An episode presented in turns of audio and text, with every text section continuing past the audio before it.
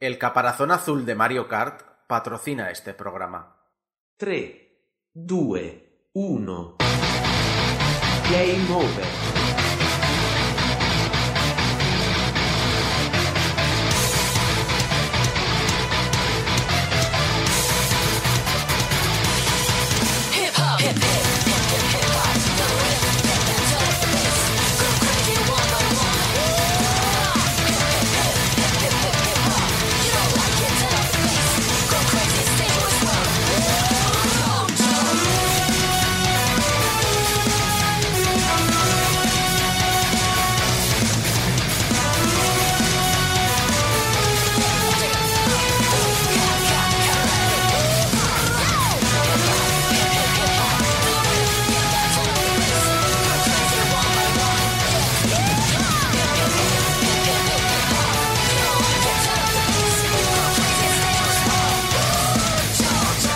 Cuando son las 10 y 6 de este sábado 27 de noviembre, os saludo el equipo aquí presente, Jeco, Débora López, Ey. un saludo Ey. también a Adrián que nos acompaña y ya hablaré, a lo mejor sabéis en el futuro cosas más de él, e Isaac Viana, servidor de ustedes, al programa 730 de Game Over, el programa de los videojuegos de Radio Despí, que cree que Andorra es el nuevo mapa de Fortnite, en el que os contamos las últimas noticias, analizamos Resident Evil Village para PC, PlayStation 4, PlayStation 5, Xbox One, Xbox Series X y S y Staria y entrevistamos a Fernando Porta y Victoria Belver sobre su nuevo interesante proyecto, la revista en papel Loop. Y acabaremos, como no, con Japón, ese país que nos horroriza y al mismo tiempo nos hace sentir mejor persona. Pero antes, Antes, pero Uh. antes vamos a hablar vamos a hablar de- del, del Goti, del Goti, pero no Goti, que digo, que juego digo Goti, Goti, juego del año, juego de la década, juego de- de- del, del, Del milenio, del milenio. El juego que ha hecho todo, ha acabado, ha llegado al jefe final de los juegos de palabras de mierda en todos los grupos de amigos.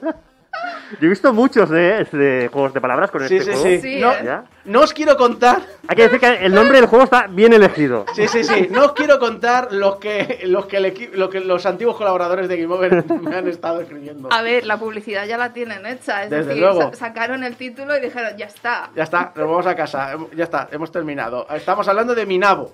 ¿De tu nabo? De Minabo. Sí. ¿Cómo? A Walk Through Life. Bueno, esto hay que explicarlo, ¿no? Hay que explicarlo. Hay Os que voy a, os explicarlo. voy a dejar un par de, de extractos de su página en Steam. Minabo es un juego de simulación social en el que caminarás por la línea de la vida mientras tu nabo crece y prospera, o no, Em. en sus relaciones sociales. Construye tu círculo social cuidando las relaciones que más te importan y huye de aquellos que no quieres tener en tu vida. Puedes adoptar a un montón de mascotas rábano y pasar tu vida con ellas, formar una familia y, y engendrar navitos o vivir rápido y morir joven. Hay miles de formas de vivir la vida y ninguna es la correcta. Simplemente vive como te apetezca y asume las consecuencias de tus decisiones cuando te pudras. A ver, un nabo. No, mi nabo se pudre. Es, que, es que iba a decir eso, un nabo no sé yo cuánta vida puede llegar a tener. Debe de ser intensa, pero corta.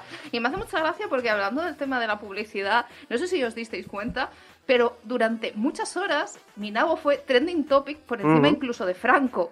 Hostia, eso tiene, tiene Bueno, estamos, mérito, ¿eh? estamos hablando de cosas que se pudren, o sea que... Yo solo digo que han empezado a hacer eh, camisetas. Sí. Camisetas de mi nabo. Y no solo camisetas, tienen también bodies para niños, tienen tazas, tienen de todo. Es, es flipante, o sea, es que esto ya lo tienen hecho, ya lo tienen encarrilado. Yo solo espero el año que viene decir mi nabo es Goti. Sería genial. Si os preguntáis sobre, bueno, quién es el inconsciente que ha puesto ese nombre, bueno, lo han hecho muy adrede porque son los españoles de Devilish Games. Sí. Obviamente, y quiero recordar lo de siempre, uno no vive del... Sí. Uno, no, no- uno no vive del mercado español, en el mercado independiente. El merca- si habéis, si habláis o leéis postmortems, veréis que el mercado español es un porcentaje ínfimo de las ventas totales de un videojuego. Pero sí que es cierto que han logrado que en un país o una serie de países concretos, porque obviamente no solo España, eh, el, el asunto es, se ha anunciado por sorpresa, ha pillado por, por fuerza, además ser una empresa consolidada, por lo tanto, un montón de amigos desarrolladores le han dado un push, eso es muy importante. Pero obviamente en el mercado extranjero tendrá una, una- un anuncio más formal, más Quiero, normal. quiero imaginar, o sea, es que quiero imaginar, quiero ver cómo lo pronuncian en Japón. Minabu. Igual. Minabu. No, no, Minabo. ¿Y, y qué deben de pensar cuando les sigue un juego llamado Minabo? Es Lo, como... lo mismo cuando nos llegó a nosotros la película La puta. Sí, Cierto, pero aquí le cambiaron el título, creo recordar. No. No, yo diría que sí. Diría que sí O que se como mucho, o precisamente como por eso. mucho, o como mucho, en la portada pondría un castillo en el cielo, pero el nombre, el nombre, o sea, durante la película no paran de hablar de la puta. Claro. ¡La puta! ¡Un castillo del cielo! Sí, sí, claro, claro, obviamente. Es decir, no. Además, fue una de las. Creo recordar que fue una de las exigencias de Miyazaki de no cambiar nombres en ningún país del mundo porque estaba harto que le estropearan la visión artística. Y en plan de, en plan de decir, eh, eh, señor Miyazaki, que eres Miyazaki, ¿verdad? No me estoy Sí. Creo equivocando. que sí, sí. Sí, sí, y señor Miyazaki, ya sé Hayao. que odia. Hayao, Hayao. Hayao, Chan, para Hayao. Chan. Hayao-chan. Ya sé que odias al mundo y que todo te parece una puta mierda, pero que sepas que estás diciendo puta en España. Eh, que el señor ha vuelto para hacer una... Bueno, vuelve para hacer otra película. Sí. El gato, el, Ah, el gato el del gato. anime, el gato Sí, del anime de déjame salir cuando salga, déjame entrar cuando entra, déjame salir. Ahora me retiro. Ahora no. Ahora no. Ahora, Ahora me voy a retirar. Ahora, bueno. El amigo, el amigo Volcano nos, eh, nos, com- nos pa- compartió una tira cómica de un, de un artista francés que es, él es muy fan y está, está muy chulo el artista, se llama Bullet, mm, y le salía dibujando a Hayao Miyazaki como un gato. Un Ahora gato me- con la cara de Miyazaki. Claro, con la cara de Miyazaki. Y ahora me voy. No, ahora vuelvo. Ahora me retiro. Ah, he, he Pero- decidido hacer otra película. Pero debo decir que esto es muy común a, a estas figuras de, a- de autor, ¿no? Que son, sí me retiro, pero no, bueno, pero es que quiero seguir la, la saga, pero, pero no, porque quiero que otra persona Es lo que se coja llama hacer un testigo". Kojima a lo mejor, en plan de Sí. este Metal Gear es mi último Metal Gear. O- o no... ¿cómo, cómo se llamaba el de, mm, el de Smash? Que lo hablamos la semana Es Sí, pasada. Sakurai. sí. Sakurai, que es un. Lo, de- lo he intentado dejárselo a otra persona, pero no ha funcionado, entonces tengo que volver. Entonces- es en plan de si no lo hago yo no lo va a hacer nadie. Es que es otro rollo no, un no, diferente. pero- pero- es, más un dere, eh. Sa- Sakurai. Sakurai es más un dere. Sakurai, que quede claro, no es que no lo vaya a hacer alguien, es que no le dejas. Exacto. Te pasa como Kojima. Que Kojima es un. Lo he intentado, pero no, entonces lo tengo que hacer yo. Pero yo no quiero hacer más Metal Gear, pero voy a hacer otro, no sé qué. Y el único que dejaste dirigir a otra persona, que, pro- que lo produjiste tú, Kojima, que lo Sí. que sé que no se escuchas, que lo produjiste tú, Kojima. el único que no, deja, que no dirigiste, renuncias a él. Y está de puta madre, no solo está de puta madre, sino que has sacado y has inspirado y has evolucionado muchas ideas de ese juego. Y creo que la saga ha vivido después de Metal Gear Solid 4 gracias a este título que es Portable Ops. Yo creo que dos. Portable Ops y otro que también no es suyo realmente, que es el Rising, que también mola bastante. Bueno, es que a mí los hacks en el Dash no me llaman mucho. Y además es muy diferente porque sí que es de Portable Ops, sí que se sacan cosas que luego. Sí, sí, sí. O sea, evolucionó en Peace Walker y evolucionó de nuevo en Metal Gear Solid 5, pero el germen de todas esas ideas está en Portable Ops. Y el hecho de que renuncie a la- al argumento de Portable. No, no es que renuncie, está ahí. Es el primero en el que re- reclutas gente para la Mother Base. Sí, sí, claro, es decir, es- está muy bien, pero bueno. Esta, esta gente así. Pero no, volva- hablamos de Minabo. ¿Cuándo sale Minabo? Minabo. Minabo sale en primavera del 2022. Hombre, los a ver en primavera. primavera, ¿eh? Sí, Sí. Que no sé si es cierto porque el otro día me he dado de alta de uno de estos eh, huertos eh, privados que... Sí, contratas un huerto... O sea que encima también te están entonces, vendiendo plan- huertos. No, no, no, sé, no es de estos, pero yo el otro día me lo he contratado Pero en la- para en la mí. vida real, En la vida real. En la vida real, sí. Contratas un, un huerto y alguien se se carga el huerto por ti y te envía cajas de, de- de verdura que se ha recolectado y para plantar ya podía plantar nabos. Mucho... No sé, es todo como conectado, ¿eh? No Sí, sé, sí. algo Pero resuena te viene una señora aquí. los domingos y los compra a un precio como No, no, no, es un huerto, o- es un huerto que te lo van plantando allí, tal, está muy bien, es una cosa que se hace aquí solo, en- es en Barcelona, porque obviamente es muy local, pero, pero está, está chulo, está chulo. Pero vamos a las cosas que no están tan chulas, eh, y os juro que no me gusta ahondar en la noticia de Activision Blizzard, pero es que cada semana hay una nueva, así que... Pero vamos a ver, yo necesito preguntar una cosa. ¿Cuándo recibimos el cheque? ¿De, de qué? ¿De quién? De hablar, de hablar de esta gente. Pero, pero ni no hablamos bien. Bueno, da igual, no dicen que da igual la publicidad, da igual si hablan mal de ti, pues ya está, Sí, ¿dónde yo está el cheque? Creo que Kotick cree en eso. Yo os lo digo, la semana, eh, la semana pasada, no, en, la, en la temporada pasada eh, nos tiramos todo el año hablando de Bethesda, que nos dio mucho, Sí, mucho. sí. Y este año es el año de Activision Blizzard, igual de para bien que, que con Bethesda. Para bien. Sí, sí, yo intentaré... mm, Kotick, calla- Kotick, aléjate de la. Yo intentaré pasar esto bastante rápido, Vale. pero creo que también es eh, Sí, importante hablar de ello. Muchísimo. Eh, el tercero en discordia que se ha sumado, obviamente hablábamos la semana pasada sobre... Es importante que las empresas que pueden realmente hacer daño envíen una circular interna, aunque sea una circular interna que todos sabemos que lo hacen, que sabiendo que se va a caer a la prensa y tal, eh, criticando estas situaciones, sí. Que lo hacen con estos, pero con otros no lo han hecho eh, también. Es decir, que lo hacen por interés también, pero Sí. bueno, es importante decirlo. Eh, obviamente hablamos de dos fabricantes de hardware, Nintendo, perdón, eh, Microsoft y Sony. Y ahora es Nintendo. Doug Bowser, presidente de Nintendo of America, ha enviado un comunicado interno comentando varias cosas. Co- Qué sorpresa el comunicado interno, pero bueno. Como vosotros, he estado siguiendo las últimas informaciones de Activision Blizzard y las noticias sobre acoso sexual y toxicidad en la compañía. Encuentro estas historias angustiosas y perturbadoras. Van en contra de mis valores, así como de las creencias, valores y políticas de Nintendo. Qué sorpresa, no, no van a estar a favor. Asegura que están en contacto con Activision, que han tomado ya acciones al respecto y valora nuevas, y que la ESA, la Entertainment Software Association, organización a la que ambas compañías, Activision Blizzard King y Nintendo, forman parte, debe, abro comillas, fortalecer su postura contra el abuso y acoso en el espacio de trabajo. Es interesante por lo que comentabas y yo también lo comenté en Twitter, que estamos hablando de que, claro, esto es finalidad comercial, porque, claro, no quieren que se Claro. les asocie con Sí. esta gente ahora mismo. Pero de alguna manera esto refuerza muy bien y, y, eh, yo veo que se- muy bien que empiecen a posicionarse, ¿no? Que Sí. grandes compañías se posicionen contra esto. Porque de alguna manera ahí vamos a ver un beneficio, y vamos a ver un, un apoyo que precisamente la propia Creo- compañía no está dando. Creo que hay ciertos movimientos que en Sí. el 2010 no se hablaban porque era en plan de decir, hostias, que no sé cómo posicionarme, y ahora es un, vale, sí, no, tiene toda la lógica que me tenga que posicionar. Yo lo que espero todo esto es que no sea lo que me temo, que sea un brindis al sol, como dicen en castellano, que es en plan de nos, pon- nos posicionamos, pero en realidad luego Sí. internamente vamos a seguir igual. Pero eh, de cara a la galería, quedamos muy bien, intentamos lavar un poco la imagen que ha quedado por los suelos, Ya, ya. ¿vale? Y que no sea pues, Pero, pero ha ocurrido, por ejemplo, con, Acti- con eh, Ubisoft, que es un socio muy fuerte de Nintendo, por ejemplo, o ha ocurrido con Electronic Arts, de la que ahora mismo no sabemos noticias, pero seguro que algún estudio interno ha tenido algunos problemas, nunca hemos sabido nada de estas cosas, o sea que...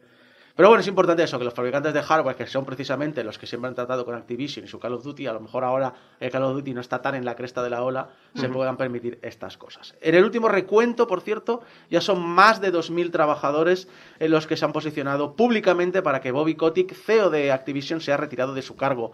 El propio Kotick Ha considerado su marcha solo en el caso que no pueda solucionar rápidamente los problemas de cultura de acoso dentro de la compañía. Y para calmar las cosas, Activision ha formado un comité de responsabilidad en el trabajo, cuyo trabajo es supervisar la implementación de los procedimientos, políticas y compromisos para mejorar la cultura laboral. Y dices, oh, muy bien, parece que Kotick se va a superar. Toma medidas, ¿no? Sí, toma medidas y tal. eh. está formado por dos personas y además las dos son eh, ejecutivas, además son las dos únicas ejecutivas de eh, la junta de dirección que hace unos días le dieron apoyo a Kotick. Eh, Es eh, que, a ver, o sea, esta para mí es la gran prueba de que las- los altos mandos no quieren cambiar absolutamente nada. Esto es de risa y para, y para mí es un insulto hacia las víctimas, totalmente. Te lo digo porque, ¿qué medida es esta? Sa- ¿Sabes las comisiones del PP para investigar eh, el eh, dinero negro del PP o acusaciones? ¿Sabes cuando dicen los? Pues jueces y los jueces son cada uno de su banda? Sí, sí, sí. Pues un poquito eso. El tema es que Bobby Kotick es alguien muy histórico y muy enquistado en, en lo que es la cresta de los videojuegos. O sea, Sí. hace unos años se hablaba de él como el rey de los videojuegos en varios artículos en internet. Pero porque de siempre, y esto lo hemos hablado, ya no en los videojuegos, en general, en, En cualquier, general. en cualquier corporación, si tú ganas dinero, eh, todo lo que hagas mal se te ignora. Si tú haces muchimillón, lo que decíamos, cualquier CEO que sale por la puerta de atrás de cualquier mega compañía no tarda ni un día en ser fichado por otra, Por otra. corporación enorme. ¿Por qué? Porque si haces muchimillones, me interesa una mierda cómo tratas a mis empleados. Punto. Es que al final es eso, si, si EA, Activision o lo que sea montan, montan eh, comités y, y investigan internamente al final, o, o cuando una compañía, megacorporación, eh, dice que va a tomar medidas contra otras, al final te piensas que es eso, que son las dos ratas, peleándose por el churro, con música de Linkin Park. Sí. En fin, pasamos a algo más eh, gracioso, por favor, algo más divertido. Pasamos a Rockstar. Rockstar que ya ha anunciado cuál es su solución para los problemas de GTA de Trilogy. ¿Os acordáis de todos los que hablamos? Eh, Es el mejor lanzamiento de Rockstar. Sí, sí, fantástico. Yo no me he reído más en mi vida con un juego de Rockstar. Y ha anunciado la versión definitiva, o sea, el parche definitivo para que puedas jugar a, los, a la trilogía original de forma correcta, sin problemas y como realmente se hicieron en su día. Que es regalarte los tres juegos que había retirado de las tiendas en la versión anterior. Bravo. ¡Oh! Gran Bravo, movimiento. La que retiró de todas las tiendas, ahora la va a volver a poner. Es en plan de, ¿queréis la experiencia original? Comprad los originales. Ojo, solo si te la compraste en PC. Ah, amigo. Si te la compraste en cualquier otra tienda, por ejemplo, Nintendo Switch, que no tiene en la tienda digital las anteriores, no.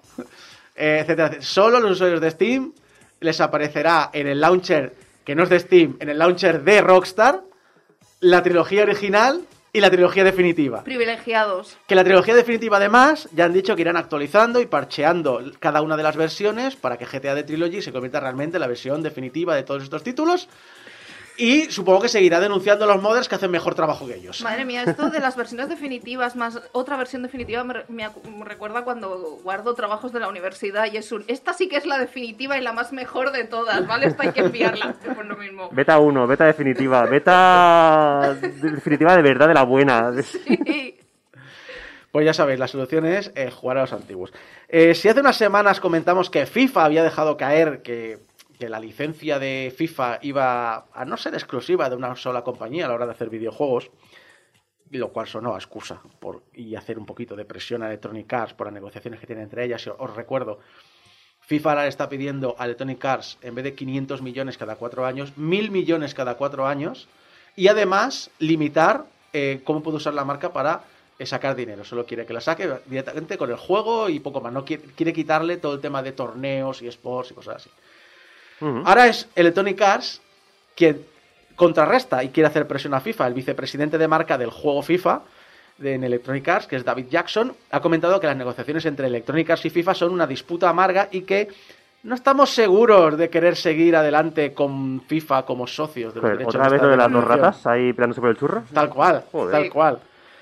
Eso sí, el, eh, el Tony Cars cree que mm, cambiar el nombre al juego no le va a, no le va a afectar las, a las ventas del título.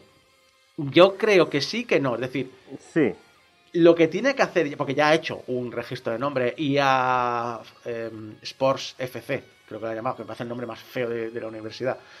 Eh, sí que creo que si realmente quiere cubrirse las espaldas, el FIFA 22, que será el último con la licencia FIFA, tiene que sacarlo con el, el nombre nuevo en grande y en pequeño, FIFA. FIFA 22. Pero todos sabemos que es que la gente, saquen el nombre que saquen, les van a seguir llamando el FIFA. Sí. Sí, pero realmente si ahora le quita la licencia y otra empresa saca el FIFA 23, ¿tú crees que la gente no va a comprar el FIFA 23 creyendo que es el otro? Porque se está hablando mucho de que lo puede pillar, creo que era Take-Two, que son los que tienen NBA 2K, la serie Sí. NBA 2K, si no Ujú. recuerdo mal. ¿No crees que realmente les puede quitar de verdad ventas? Es posible, porque por el tema, mira lo que le pasó a la Wii con la Wii U. O sea, por el tema de los nombres, a veces la gente se queda mucho con un nombre y, bueno, a la gente le sigue llamando eh, al eFootball, a la competencia, al de Konami, a, esa- a ese engendro del Averno, Sí. le siguen llamando el PES o el Pro incluso, que es todavía más, eh, o, más o- antiguo. o- o el- o lo que pides por AliExpress y lo que te llega. Eh, Sí, Sí. sobre todo facialmente. Por cierto, imaginaos una cosa, imaginaros ser Harmonix. Ajá. Bueno, Los que marcaron con fuerza el mercado musical con su rock band y con su dance central. Imagínate que te compra Epic. Ouch. Pero bueno, tu futuro está asegurado a nivel de dinero, la financiación es infinita. Ah, vale. Además, has visto como otras compañías pues están haciendo proyectos nuevos. Creo que recordar que los de Mediatonic les han propuesto, creo que un juego de terror o algo así. Es decir, es rollo decir, oye, pueden salir cosas interesantes. Sí. Y ahora imagínate que eres Harmonix, que te ha comprado Epic, y tras tu compra anuncias que tu trabajo va a ser crear viajes musicales y jugabilidad para Fortnite. ¿Eso quiere decir que me tengo que tomar drogas? probablemente. Alain Tascan, que es el vicepresidente de desarrollo de juegos de Epic, dijo: La música ya está uniendo a millones de personas en Fortnite, desde nuestros emoticonos hasta conciertos y eventos globales.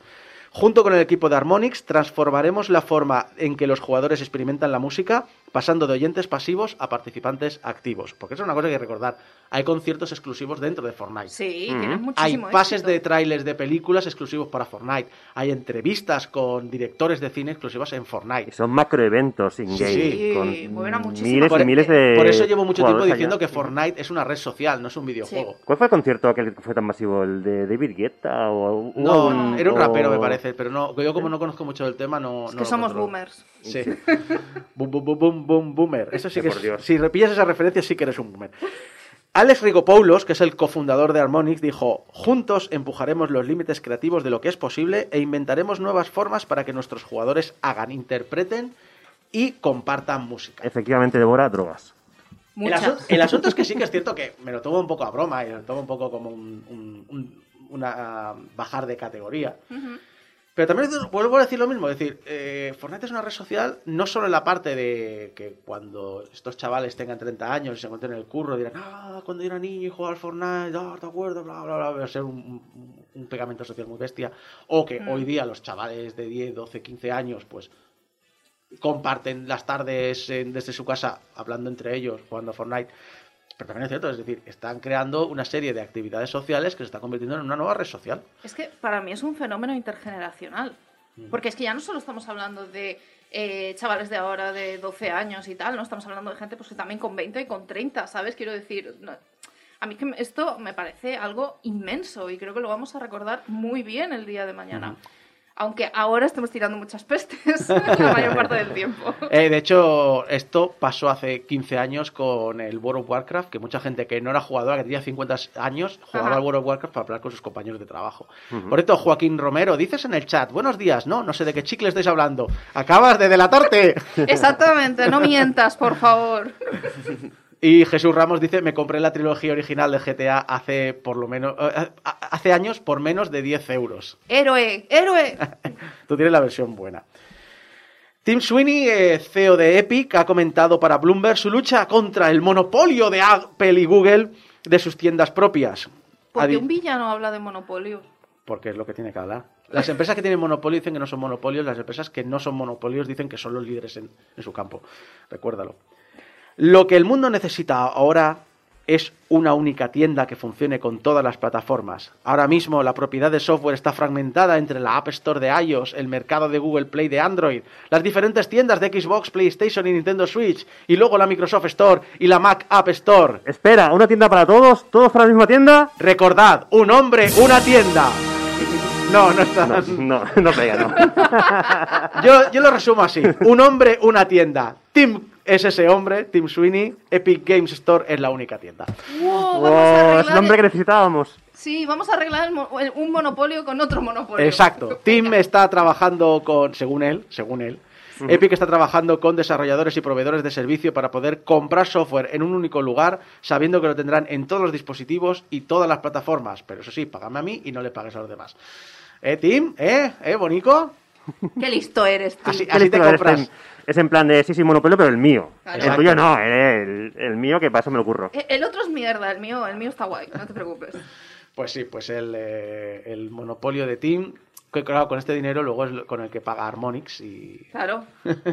Y las drogas. y las Sí. drogas, exacto. En fin, eh, estas han sido las noticias de esta semana y esperemos vuestros... Yo quiero vuestros comentarios y vuestros...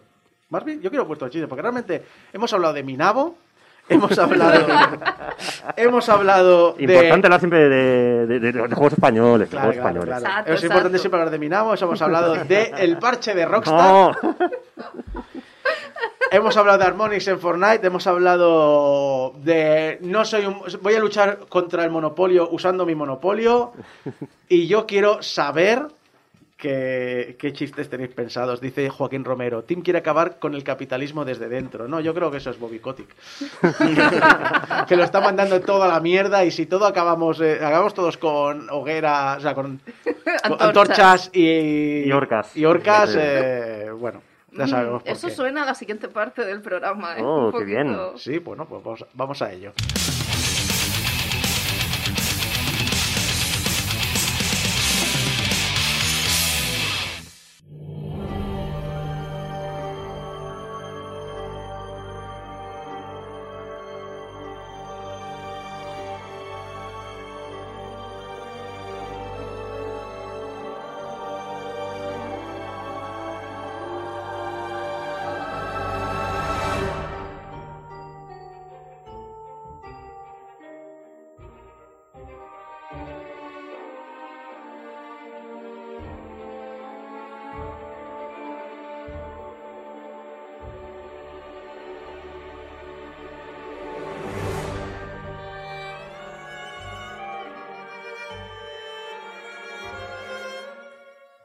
Bonito, qué, qué- qué atmósfera de, de cuento, ¿verdad? Me encanta. Es, eh, parece mentira que sea una canción tan, tan bucólica de un juego tan de terror como el que vamos a hablar hoy. Porque Uy. vamos a hablar de Resident Evil 8 Village. Uh, Uh. A ver, yo siempre he sido muy fan desde el principio de la saga Resident Evil. Biohazard para los de más allá de... Sí, Ah. para aquellos.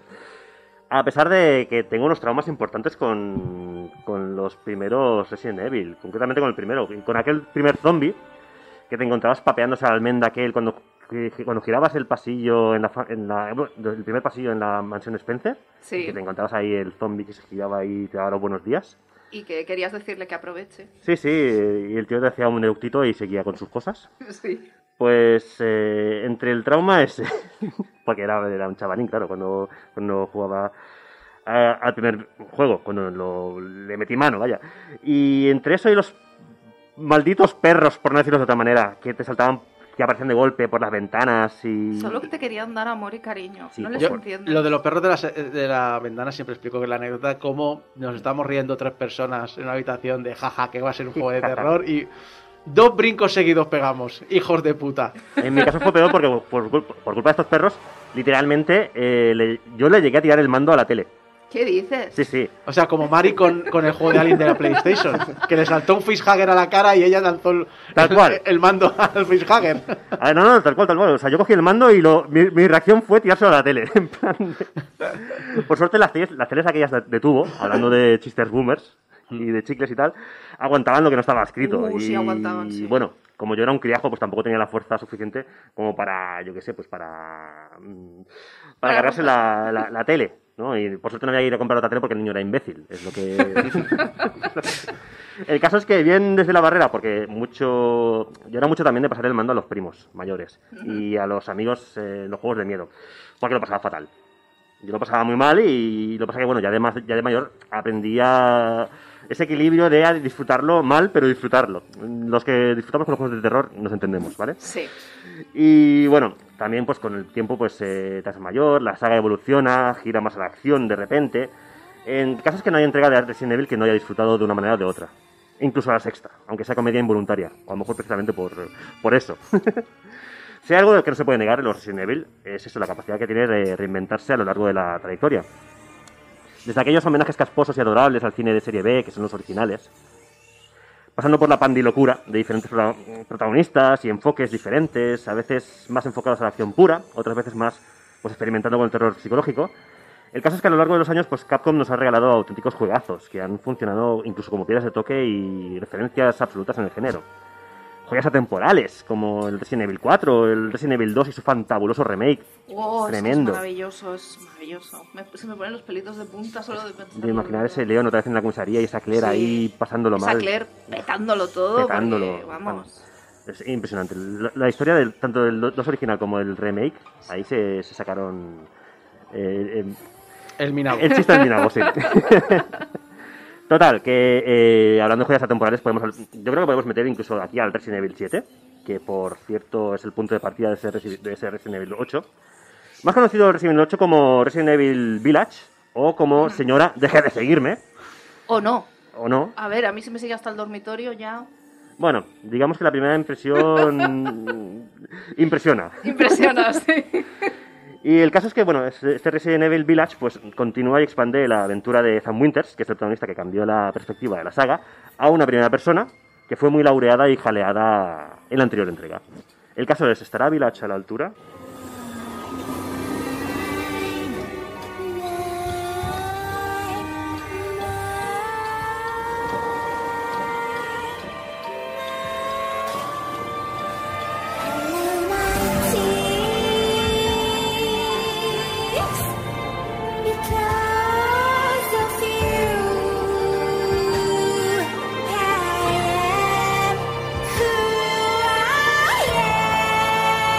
Resident Evil 8, Village ahora para más comodidad, si nos importa, ah, evoluciona de hecho un poco más la fórmula del 7. Eh, la sensación que traslada jugándolo es de que estamos jugando al 7, pero una versión mejorada y con mucha vista puesta en el 4. Pero bueno, vamos por partes, que me estoy adelantando quizás demasiado. Para empezar, no es fácil ser uno de los juegos más esperados del año. Lo normal suele ser que cuando una entrega tiene mucho éxito, pues la siguiente sea muy continuista. Sin embargo, bueno, en parte es así. Si nos fijamos en que mantiene la cámara en primera persona, esa que tantas alegrías da, sobre todo a la gente que ha jugado al 7 en VR, ¿eh, Isaco? A mí no me mires porque me negué. Ah, ¿no llegaste a jugar al 7 en VR? Lo- todas las veces me lo dice, todas las veces te contesto. Tenía el Resident Evil 7 en VR y le dije, me pon- a mí me pones el de Star Wars en VR. Ya lo sé. bueno, el caso es que seguimos contando con la figura de un Nathan Winters, más curtido, un tiempo más tarde de los follones vividos en la casa de los Baker. Eh, retirado, disfrutando un poco de un descanso, de un descanso perdón, merecido con su mujer y con su hija recién nacida, en un lugar apartado de la Europa del Este, concretamente pues en Rumanía, porque en Rumanía nunca ha pasado nada malo. eh, Jamás. Los es un lugar muy tranquilo, muy... En fin, está ahí pues cortesía de la BSAA, que vienen a ser los buenos en esta historia, aunque bueno, depende del día también te digo, ¿eh? que esos son los buenos. La historia es una secuela directa de Resident Evil 7, y por motivos que no vamos a desvelar, pues no tarda mucho en liarse pardísima. Eh, a ver, no es que no tarde, es que... Es que en el minuto cero ya está Ya liándose, está. sí, sí, sí. ya está. Pero bueno, eso ya, pues el que juega el juego empezará muy tranquilito, pero de repente va a pasar aquello de 0 a 300 en 0, El caso es que, bueno, pues por motivos X, pues nos tenemos que embarcar de nuevo en una misión de rescate que nos lleva, por necesidades del guion, a una siniestra aldea de montaña llena de criaturas muy, muy chungas, muy peligrosas. Es que no se podía saber, ¿no? Que acabarías podía en una saber. aldea, ¿no? Es que En un Resident Evil, una aldea chunga que se llama, además se llama Village. no me suena. No, no me viene nada por el... Por, por- La, por- la- por- la aldea por se llama aldea, ¿no? es la, es la aldea aldea. Sí, sí. Y la gente de la aldea es la village people. En fin. Eh, el término necesidades... Vamos a correr, estúpido velo. Sí, por favor. Por favor, sí. El término necesidades del guion, yo os aviso que vais a tener que adorarlo. Porque, bueno, sobre la trama no voy a explicar mucho más para no arruinar más la cuenta, pero es un Resident Evil. Así que esperar que el guion empiece a dar de repente tri- triples mortales con tirabuzón en cualquier momento. Sobre todo de la mitad en adelante. Hablando con Javi, que por, bueno, mala, mala suerte no hoy no está, eh, con Javi hablando del juego y la trama, siempre llegamos a la misma conclusión, que toda esta movida hubiera durado 5 minutos si Chris Redfield no fuera gilipollas. Efectivamente. ¿Vale? Eso ya lo descubriréis por vuestra cuenta, pero quedaros con eso. A la ver, pero verdad, es- eso no es como una cosa obligada en todas las películas de terror, que el argumento dura cinco minutos si los protas no fueran gilipollas. sí, pero es que aquí todavía más, porque dices, sí. ¿qué necesidad Chris Redfield? O Pero, sea, pero es bueno. que además, o sea, es gilipollas al principio, es gilipollas en la mitad del juego. Y es gilipollas al final. del juego. Eh, y es como. y si sacan un DLC seguirá siendo gilipollas. Sí. En el DLC. O sea, es que, a ver, Chris Redfield, me caes cada vez peor en cada, en cada entrega. O sea, eh, ya es muy mal el tema de tratar eh, crisis. O sea, yo no sé por qué te tratan todas las crisis, porque ya es fatal el tema de la gestión de recursos humanos y de Sí. personal. ¿Sabes lo que lleva fatal? Es- es- es- eh, que, que- Menos meterle puñetazos a las piedras lo lleva todo lo demás fatal. que está gordo. No, está, está un poco trofollo, pero Está, está fo- fuerte. está otro follo y eso lo llevo muy mal. Y pero lo tiene unos brazos que no veas también, ¿eh? O sea, tiene unos brazos que ni Rafa Nadal. Bueno, a ver, es que a mí no me gustaría que me pegase un golpe o algo, ¿eh? Porque ese Ah, no. señor. A ver, se que rompe, que rompe rocas. Que rompe rocas en su tiempo libre, a ver. que, Que- yo que- que sé, además en volcanes, que se podía ir Sí, a La Palma sí. un rato, ¿sabes? A echar una mano. Que, que- que de hobby tiene ser vasco. Bueno, pues Kiska Redfield, eh, la hostia, en la anterior aventura, pues eh, ya era gilipollas. Y Ethan Winter, sin embargo, era un turista accidental. O sea, era alguien al que todo eso le pilla y le sobrepasa. Persona normal, rollo. mm, A ver, eh, Bruce Willis en La Jungla de Cristal. O sea, estaba A por ver, ahí Tú dices persona normal, yo digo tonto. también. Lo siento. Eh, o no, sea, no, mucho. Lo que pasa Quien que. haya jugado al anterior juego ya, Sí, ya sí, sabrá por qué. Y, que dices, te metes en una casa de- en un pantano que ya tiene mala pinta de por sí. Te han mandado una especie de email, mensaje de alguien de hace muchos años, que no sabes nada de esa persona desde hace muchos años, y te dicen que te, que te encuentres ahí, en ese lugar, ¿sabes? En ese lugar perdido de la mano de Dios. Silent pero Hill 2. Silent Hill 2. Me lo has quitado de la. Debo decir yo, pues, Silent Hill, Silent Hill 2, 2. Pero Sí. bueno, el Silent Hill 2 tenía justificación.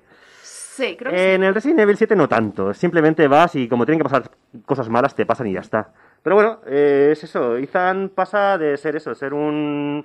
Pues alguien que pasaba por ahí, eh, el cual es perseguido, magullado, insultado, torturado, amputado y luego vuelto a arreglar por cosas, por la magia de, de Luciano, no sé. La magia de los videojuegos. De los videojuegos, sí, sí. Y bueno, y su imagen, pues es la de. Yo creo que es un, supervi- un es un superviviente casual. Es alguien que ha sobrevivido a una cosa muy. No sé, a una experiencia muy, muy traumática. Aquí lo que pasa es que ya evoluciona a héroe de acción. O sea, eh, que también es un cliché muy de película, las cosas como son, pero bueno. Ah, volviendo, digamos que es un tío ya más curtido, ¿no? En el tema del manejo, ha estado entrenado por la BSAA, le han entrenado para que sepa manejar armas, tratar con armas biológicas eh, y amenazas, entonces, bueno, pues ah, ahí está. Eh, el hombre pues ha, mejorado, por lo menos. Si se encuentra en una de estas, pues ya por lo menos, mira, los, lo- la- las manos no se las cortan tan rápidamente. Pero bueno, No empecemos con los chistes de manos, por favor. no, no, no. no. Sí, sí. ¿Te acordáis cuando en el 7 ¿Qué le perdía un brazo? novia? ¿Hacemos manitas? ¿Os acordáis cuando en el 7 perdía un brazo y se lo volvía a pegar porque se metía un chorro de medicina en el brazo y ala? Sana, sana, culito de rana y tira para adelante. bueno, pues aquí eh, digamos que abrazan el meme mucho más. Porque sigue pasando y ya está, oye. Eh, hay un par de momentos, además que ya dices, "Ah, venga ya, tío, total. Eh, lo que tenemos que hacer directamente, porque estas cosas ya sabéis lo que, ya sabéis lo que pasan. O sea, el tío pierde miembros y se vuelve a, a pegar como si fuera, yo que sé. Mega Man. Mega Man. Cambiándose de arma. Es, es un Playmobil. Tenemos que aceptar la locura, o un Lego. Tenemos que aceptar la locura porque, bueno, nos están contando una historia que mejor no hacer demasiadas preguntas. Eso sí os digo. Aunque bueno, lo que se agradece al argumento, que aquí sí te rompo una lanza a favor de él, es que por incoherente que parezca a ratos, al final resulta que todo cuadraba. E incluso encaja en el lore de, de las entregas principales del resto. Eh, bueno, más o menos.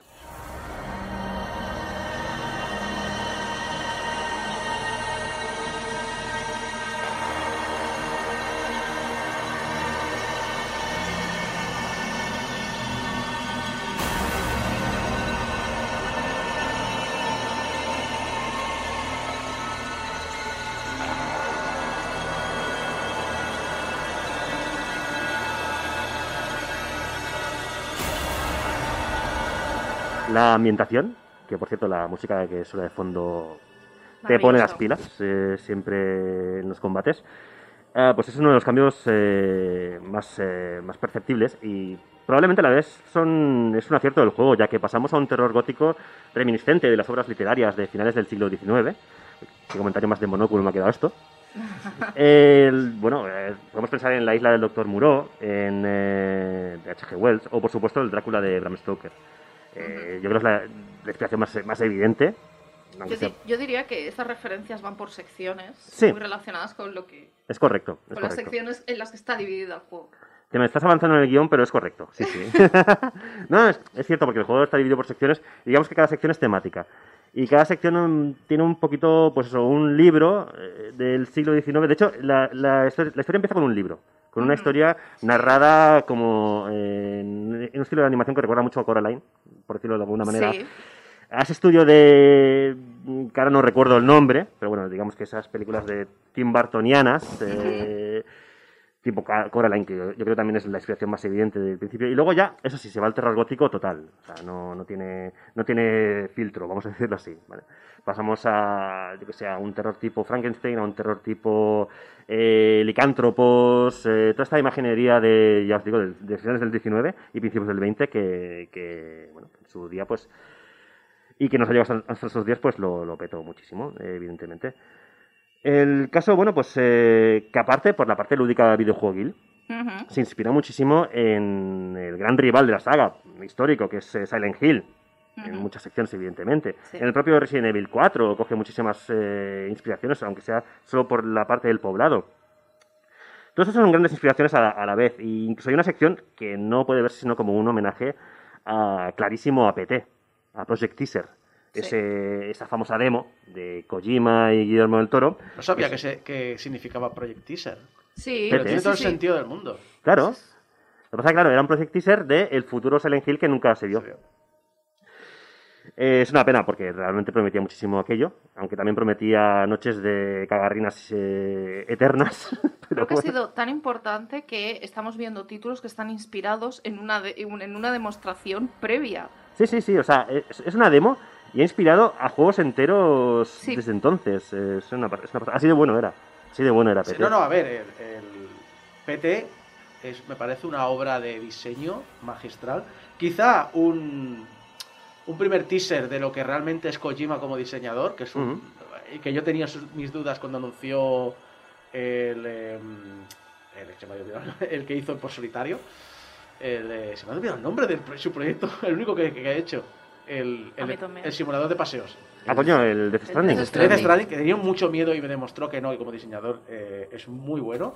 Y PT fue magnífico en todos los aspectos, incluso el saber incorporar la parte de la gente lo va a jugar online, la gente necesita ayuda para poder pasárselo online, y además la gente va a revelar los grandes secretos online. Eso lo, madre mía, lo hizo de putísima madre. Sí, sí, me, sí. Quitó, me, me quitó el sombrero de algo que no puedo tocar. Porque yo no juego a eso ni loco. Bueno, de todas maneras, mejor no preguntarle a los oyentes argentinos qué significa pete, así que vamos a seguir adelante. Y bueno, aquí vamos al corazón real del asunto, lo que comentábamos antes. El tema de los segmentos. Eh, yo lo he dividido así, por lo menos. Village transcurre, como su nombre indica, en una gran área, que es el poblado. O sea, es la, la, la Village, lo que estamos diciendo. La Village que a partir de ahora se llama poblado para nosotros, o Village, la villa. El cual está dividido por áreas explorables de gran tamaño, que están interconectados y los vamos desbloqueando a medida que avanzamos la historia. Bien, un soft medio Metroidvania raro, que en realidad no es Metroidvania, ellas lo avanzó, no, para nada, no, no hay eh, esa conexión real de un área a otra. De hecho, el juego, uno de los problemas que tiene es que es bastante lineal, en realidad. Pero bueno, con esto, hablando de secciones, también deberíamos hablar ya del elefante en la habitación. O, bueno, en este caso, de alguien que destaca como tal, que no la quiero llamar elefante.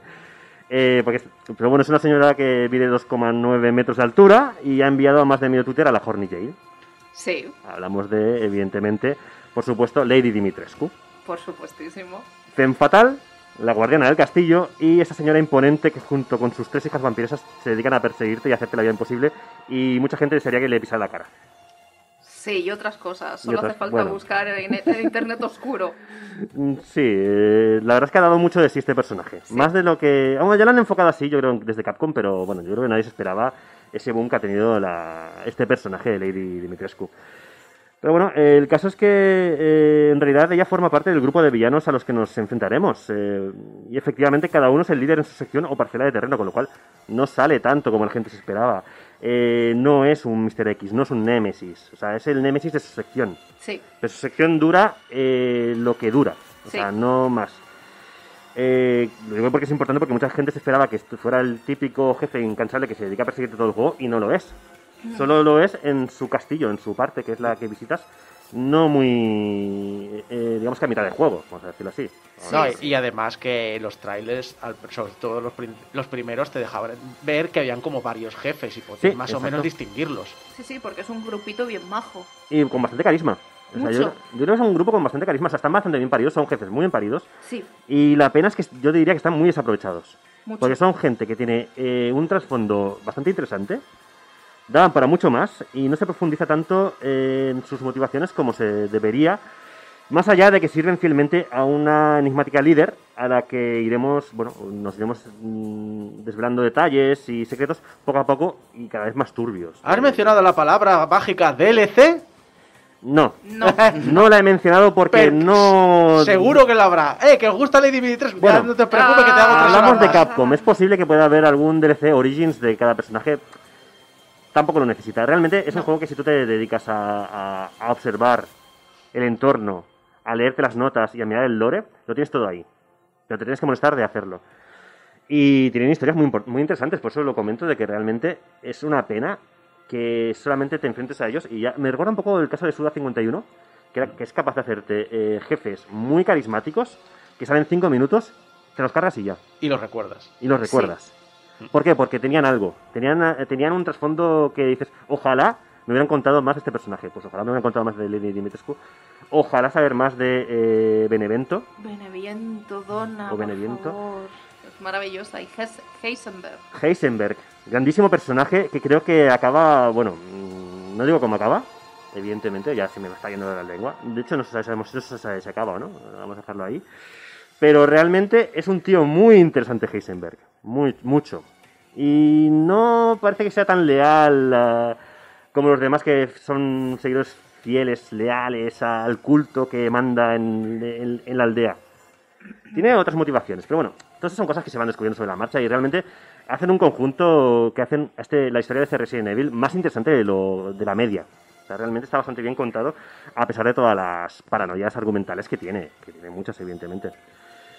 Contando, bueno, continuando con, deta- con detalles, que recuerdan a otros Resident Evil, Evil- por ejemplo, está el, en el papel del buhonero del 4. Ujú. Tenemos un personaje, eh, bueno, el buhonero, ¿os acordáis de él? Es aquel personaje Sí. que nos seguía, what are you buying, what are you selling? y bueno, era nuestro dealer, era el mercader de armas particular. Pues aquí tenemos al personaje del duque, que no tiene nada que ver con Miguel Ángel Silvestre, sobre todo físicamente. Y es fácil encontrarlo encajonado en toda su inmensidad en su carruaje. Digamos que el hombre pues no se mueve demasiado, ¿vale? Eh, lo bueno es que nos vamos a encontrar por en, cual- en cualquier parte de, de la aventura, en, eh, o en una habitación o en su carruaje, como digo, y es el que nos ayuda a que vendiéndole cosas, eh, pues consigamos dinero, mejoras, eh, mejorar el personaje. Y esto es también otra cosa mala del juego, y es que mm, por muy poco que le dediquemos a nuestro personaje, lo vamos a chetar mucho enseguida. O sea, con poco tiempo que le dedicamos a mejorar al protagonista, el juego se hace muy fácil. Porque es que, a diferencia de la entrega anterior, lo, lo que os digo, Ethan ha recibido entrenamiento militar. La munición no escasea en este juego, por lo menos no en dificultades normales, en dificultades asiáticas eh, infernales, pues a lo mejor sí, es probable, pero desde luego en normal, pues eh, puedes ir alegremente destrozando licántropos, eh, engendros, demás fauna agresiva, tranquilamente, sin, sin más, o sea, no, no tienes problemas de, de munición. Y bueno, el ambiente, salvo en esa parte antes brevemente mencionada, pues es menos op- opresivo, al suceder la acción la mayor parte del tiempo en campo abierto, comparándolo con el 7. Y en las secciones de interior, como cuando juegas al gato y al ratón con las vampiresas del castillo, pues eh, enseguida te percatas de que Lady Dimitrescu no es tan amenazadora, en el fondo. Eh, salvo una escena que tiene una escena tremenda, Sí. esa escena es tremenda. Lo demás, luego, cuando te toca jugar a esquivarla, es fácil, es bastante fácil. Tienes bastante margen. Y igual con sus eh, vampiresas. Es lo único que te digo, que, que me falta un poquito de dificultad en ese sentido. Y bueno, por otra parte, continuando con los puntos flacos, el juego es tremendamente lineal y para lo que tiene Capcom acostumbrados, lo que decía antes, es muy lineal. Eh, Village se las apaña para ir dotando, eso sí, a la aventura de mucho ritmo. El juego es muy divertido. Y en parte es porque no es largo, que digamos, no mucho más de lo que cualquier entrega principal de la saga lo es, pero está trufado de situaciones que le dan mucha variedad. Al final, cada área o sección tiene su temática, su leitmotiv, eh, que tiene que ver con, con sus jefes. En algunas estaremos más, eh, más indefensos que en otras, en otras tocará acción directa, en otras tocará puzzles, que tampoco son muy complicados, y en otra terror psicológica, si- psicológico perdón, sin ningún tipo de, de- de armas ni, ni posibilidad de defensa. Al final todo te queda la sensación de que es un recopilatorio de pequeños mejores momentos de los 25 años de, de Resident Evil, lo cual está muy bien. Y es que, a ver, Village no es un título rupturista como lo era el anterior. Ha evolucionado la propuesta del 7, consigue innovar, eso sí, y crecer en todos los aspectos. Y hay elementos en los que eso lo hace muy bien y otros en los que no tanto. Para mi gusto, debería haber apostado más por la exploración y el backtracking. Igual el backtracking no, porque el backtracking en otras entregas, entregas acabas hasta, hasta las narices de volver para atrás. Pero la exploración, y más teniendo en cuenta que te dan una aldea, debería haber sido más potenciada, quizás. Pero bueno, es un juego tremendo en su ambientación y en su faceta técnica. Jugarlo con auriculares, si se tiene unos auriculares buenos, debería ser la norma. La historia, a pesar de lo que digo, que hace mortales hacia atrás esca- escarpados, bueno, eh, están perdiendo miembros, pegándoselos de nuevo, simplemente porque se echa un poquito de chorre mercromina por encima. Esas cosillas que Esas te cosillas. pueden pasar en un Resident Evil. Sí, Chris siendo gilipollas, Ah. ese tipo de cosas, ¿no? Pues a pesar de eso está muy bien contada para lo que es el, el estándar de la, de la saga. Y es que, a ver, ¿quién lo iba a decir? ¿Quién lo iba a decir que hace unos años que Capcom, esa Capcom, iba a estar en un estado de gracia de este calibre, sacando un tras tras otro? Si os gustó Resident Evil 7, continuad con la historia de, de Ethan, eh, con este Village. Si llegáis nuevos a la saga, a ver, tenéis un título que contiene guiños y perlitas de otros, de momentos de otros juegos de la saga. No es mal comienzo, no lo es, pero yo sugeriría que empezarais por el 7. Más que nada porque esta es la historia de cómo un tipo común, o eso parece, como Ethan Winters, pasa de cero a héroe en dos entregas. Y a pesar de que no, no le veamos la cara, pues por aquello de jugar en primera persona y porque Capcom ya se, ya se ha preocupado de que no se le, no se le vea nunca, pues eh, yo creo que es un personaje que se ha ganado un lugar en el Olimpo de personajes relevantes de los videojuegos. Recomendable.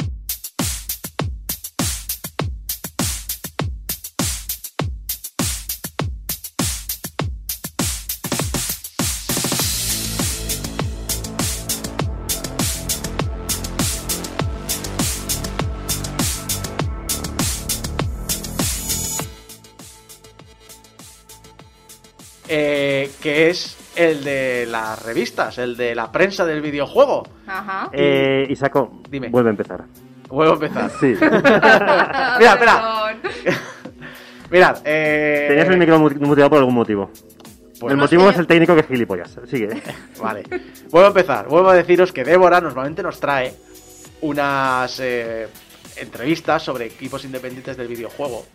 Pero hay un sector del videojuego que en el, muy en el fondo siempre ha sido muy independiente y sobre todo en este último siglo que ha cambiado tanto gracias a Internet, que es el de la prensa del videojuego. No hay nada más indie que hablar de, de los indies.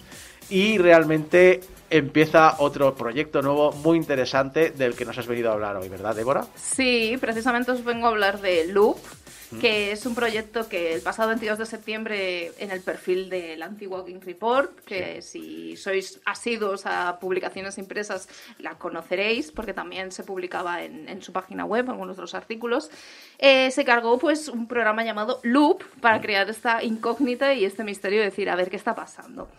Eh, bueno, para quienes, no conozcáis Game Report y demás, nació en 2014, lo que pasa que en 2020 anunció su retirada, pero durante ese tiempo sacó monográficos y sacó un trabajo adelante excepcional porque trataba los videojuegos de forma temporal, analizando los valores presentes en ellos.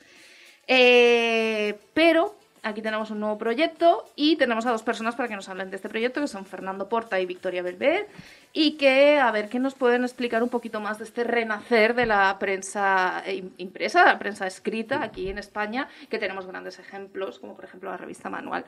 Ah, buenos días, Fernando y Victoria. Buenos días en esta mañana de sábado, Débora, y encantados de estar aquí. Muchas gracias. Buenas. Buenas. ¿Qué tal? ¿Todo bien? Sí, quitándonos las legañas, pero, pero todo bien, o sea, es que es duro, ¿eh? todo. Madrugar un sábado. Lo sabemos, lo sabemos bien.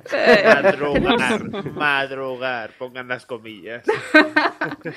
Bueno, pues buenos días y muchas gracias por estar aquí. Creo que es mejor empezar por lo básico, ¿no? ¿Qué es Loop y de qué manera se diferencia de, vuestra ante- eh, de vuestro anterior proyecto? Pues a ver, Loop es la nueva locura que se nos ha ocurrido, porque lo de sacar prensa en papel en, el año 2021, pues como que va un poco a contracorriente, pero bueno, nosotros somos así, hay que querernos como somos. Y, y bueno, Loop es un proyecto editorial independiente que acabamos de sacar en, en crowdfunding después de cargar el programa, como decía Débora. Y este proyecto editorial independiente lo que intenta es un poco, ya no es solo hacer eh, una publicación sobre videojuegos, ¿no? Un proyecto editorial sobre videojuegos. Existe, como has dicho tú, manual, existe Games Tribune, eh, bueno, hay varias publicaciones similares. Pero también una, una de las características destacadas, por decirlo de alguna manera, es que queremos crear un ecosistema sostenible. ¿Y qué es eso del ecosistema sostenible? Y aquí ya me voy a ir un poco a la, a la profesión de periodista de videojuegos, que creo que por aquí somos grandes conocedores de, Un de- poquito, un poquito. de todo. Y bueno, ya sabemos que, que lo de las condiciones laborales están lejos de ser las ideales. Vamos a dejarlo ahí. Entonces, Loop también nace con el objetivo de, tanto para los redactores que trabajan en la revista, como los ilustradores, editores, revisores, eh, vamos, todo el mundo, eh, intentar eh, darles esas condiciones laborales un, poco o todo lo que podemos superiores al sector, ¿no? Y intentar que el trabajo se pueda hacer en unas mejores condiciones, que no sea un me entregas el artículo y en tres meses te pago, eh, mm, te pago unas tarifas muy bajas y en el Berkami lo explicamos con muchísimo más detalle, pero, pero bueno, eh, lo hacemos también porque somos un grupo que hemos vivido eso, hemos estado en diferentes medios, tenemos nuestros blogs, tenemos nuestras cosas y, y bueno, hemos vivido eso y queremos cambiarlo, o por lo menos aportar nuestro granito de arena. Posiblemente no lo podamos cambiar porque, bueno, somos pequeños, va a ser una publicación semestral, pero mm, vamos a dar un poco que pensar, ¿no? Sí, no, precisamente coincido totalmente contigo porque siempre que voy a charlas, a mesas redondas, a debates y demás, yo soy la primera en, en hablar sobre las condiciones en las que trabajo, las, lo que cobro, lo, bueno, lo poco que cobro y lo, la explotación, porque realmente, claro, se habla también mucho de tarifas y mucho de- a nivel monetario, pero luego nos hablamos de las condiciones laborales en las que trabajamos, las personas que estamos ahí. Porque claro, trabajamos nosotros también con mucho crunch, trabajamos con, con entregas muy, muy limitadas y trabajamos de unas maneras que, eh, que, bueno, que ya sabéis, es lo que has comentado. O sea, quienes hayan movido mínimamente por el mundillo lo saben y, y- y es bueno romper con esa romantización de, de la prensa de videojuegos. Así que es estupendo y yo además también lo, lo encajo un poco porque tengo la sensación de que seguís un poco los mismos principios que había ya en Game Report y no sé si habéis añadido algún otro después de la experiencia que habéis tenido, ¿no? Después de haber pasado tantos años publicando Game Report. Eh, bueno, realmente eh, sí que es eh, la idea base es un poco Game Report, monográficos temáticos, cada uno dedicado a una temática, por decirlo un poco marciana. O sea, en Game Report pues existía política, cuando se ha dedicado un monográfico eh, a política y videojuegos. Nunca. Eh, violencia y no violencia, drogas, de tiempo, en fin, una serie de temas que, que no están como vinculados al videojuego. Ujú. quiere seguir un poco por ahí y, y por eso el primer número, el de Amor y Sexo, pero también queremos que, que la, eh, que la publicación dialogue un poco más ilustración y texto. Y por eso al final tenemos un equipo de 20 ilustradores para deshacernos completamente de lo que sería capturas de pantalla o contenido ajeno y eh, intentar que sea todo o ilustraciones o fotografía digital que es una que bueno que es esta tendencia de coger el modo foto y intentar eh, bueno hacer una fotografía un poco más especial más allá de la captura de pantalla que todos hemos visto no ¿Me, me recuerdas eso? Me- el espíritu me recuerda una mezcla de la parte retro de cuando no había estas posibilidades en los 80 de hacer mucha fotografía y ponían mucha ilustración, con la parte más mm, de ensayo que se ve en la, en los última, en la última década, sobre todo con revistas como Edge y demás, que intentan hacer eso, de cada videojuego un, un arte o como un casi casi como un fotograma cinematográfico de una escena que quiere representar un sentimiento concreto, parece una mezcla entre ambos. y también eh, publicaciones más modernas ponte que tienes ahí a Profound Waste of Time eh, una, una revista autoeditada que sacaron en Kickstarter y, y Victoria también tiene como referente por ejemplo Hardcore Gaming 101 Ujú. Mm. Eso tú, Victoria, dale. Sí, además eh, había un tema importante respecto a cambios con Game Report y es que con Loop hemos intentado precisamente, como comentabas tú, Débora, con todo el tema del crunch, ¿no? De la inmediatez y las publicaciones, con Loop intentamos también que al esparcir la, la publicación para que sea cada seis meses, digamos, eh, también se dé más aire, ¿no? Tanto a los redactores como a ilustradores para que todos juntos podamos cuadrar mejor los artículos, eh, darles la pensada que merecen y poder eso, ofrecer un mayor diálogo entre el texto y la imagen para que todo finalmente eh, le dé un estilo un poquito diferente a que era Game Report, aunque parte de su espíritu sea el mismo. Sí, no, es que precisamente el- ese, ese cariño, ¿no? Ese cariño por hacer las cosas bien, porque desde mi punto de vista sí que a veces hay publicaciones que, por ejemplo, a mí desde mi experiencia me dan más tiempo y hay otras que es como, mira, para de aquí a una semana o dos semanas, teniendo en cuenta que hay- tenemos otros proyectos, porque por desgracia una de las cosas que siempre digo es que yo no puedo permitirme trabajar solo para eh, un, un medio, ¿no? Yo siempre tengo que estar trabajando constantemente para todos los proyectos que me salgan porque es que si no, es que nunca cobro, nunca hago nada y, al final acabas entregando muchas veces las cosas porque tienes que entregarlas más que no porque realmente estés satisfecho con ese trabajo. Y respecto a ese tema, también me gustaría saber un poco cómo trabajáis con, con las personas que tenéis como colaboradoras, eh, si los temas se deciden de mutuo acuerdo entre, entre todas las personas implicadas o realmente eh, lo hacéis a votación o pensáis distinto- distintas ideas y luego se las comentáis a los colaboradores. No sé cómo funciona esto. A ver, nosotros lo que hacemos es que, eh, bueno, digamos, el- la temática en este caso sí que la habíamos decidido previamente, ¿vale? Pero en el momento de contactar con los colaboradores, nosotros como siempre nos montamos nuestra escaleta, tanto de los temas que nosotros proponemos, etcétera, y tenemos siempre en cuenta las diferentes secciones que tenemos, ¿no? En plan críticas, columnas, reportajes, etcétera, ¿no? Entonces, eh, intentamos cuadrar, pues, qué ideas tiene cada uno en plan lluvia de ideas, ¿no? Pues a mí me gustaría un reportaje de esto, una crítica de aquello, pues este autor estaría interesante. Lo apuntamos todo en un documento y entonces lo comentamos también con, con todos los redactores, colaboradores y les decimos, mira, tenemos estas ideas, tal. A veces, por ejemplo, tenemos ideas que nosotros pensamos que no tenemos el suficiente conocimiento o interés para llevarlas a cabo, pero sí que pensamos que puede ser eh, muy valioso tener un texto en la revista sobre esta temática, ¿no? Pues lo, ap- lo apuntamos también y, por ejemplo, a veces pensamos, oye, pues yo quizá no doy la talla para esto, pero a fulanito creo que le puede gustar mucho este tema, se lo comentamos. Entonces, todos juntos vamos cuadrando. Pues mira, nos quedan libres dos críticas, una columna y un reportaje.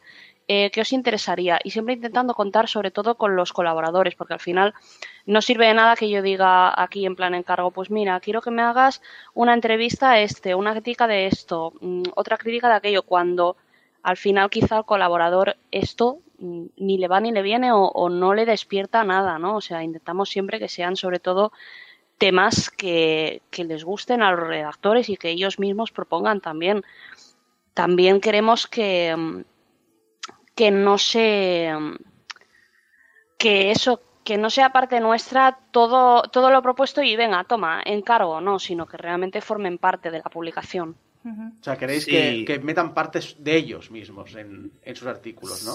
exacto Efectivamente, y creemos que es una parte muy importante. Y después también hay otra cosa eh, que, un, que hace tiempo tuvimos un colaborador en la empresa de videojuegos que nos dijo, eh, en Game Report creo que he currado más que en cualquier redacción que, que- que haya estado. Eh, y es que somos un poquito pesados, entre comillas, porque cuando el redactor... A ver, el foco está en el redactor, el foco está en su conocimiento, el foco está en que él demuestre y, y también él eh, escriba desde su punto de vista, desde la rama en la que es experto, porque al final no tiene sentido que tengas tantas personas con conocimientos tan diferentes y, y no aprovechar eso de alguna manera, ¿no? O sea, es, es mejor para el texto y es mejor para todo. Pero después la, la peculiaridad que tenemos es que cuando llega el texto, eh, lo que montamos es un proceso de feedback abierto. Entonces cualquiera de la redacción se puede poner a opinar sobre el texto del otro. Y esto que era una cosa en Game Report y al final nos permitía mejorar los textos una barbaridad. O sea, tú entregabas el texto y te decían, oye, pues si vas por aquí, si vas por allá, si vas por ahí, eh, pues puede, puede ser un mucho mejor texto. Y decías, pues tienen toda la razón, efectivamente. Así que, así que eso lo hemos implementado otra vez en Loop y, y creo que va a ser para bien. Yo, Victoria, al menos es, es un poco mi, mi percepción siempre. No, la verdad es que es muy interesante porque de alguna manera también se crea comunidad entre las personas que estamos ahí dentro, ¿no? Y te enriqueces mucho como persona y como profesional, así que es, es, es maravilloso que podáis hacer esto. Lo que a mí también me suscita la pregunta es, ¿sois muchas personas colaboradoras ahí? ¿Realmente a largo plazo se puede sostener pagar a, tantas, mm, a tantos profesionales? Eh, ¿O creéis que os va a costar un poquito? ¿O creéis que vais a tener que recortar por ese lado al final, de aquí a un futuro?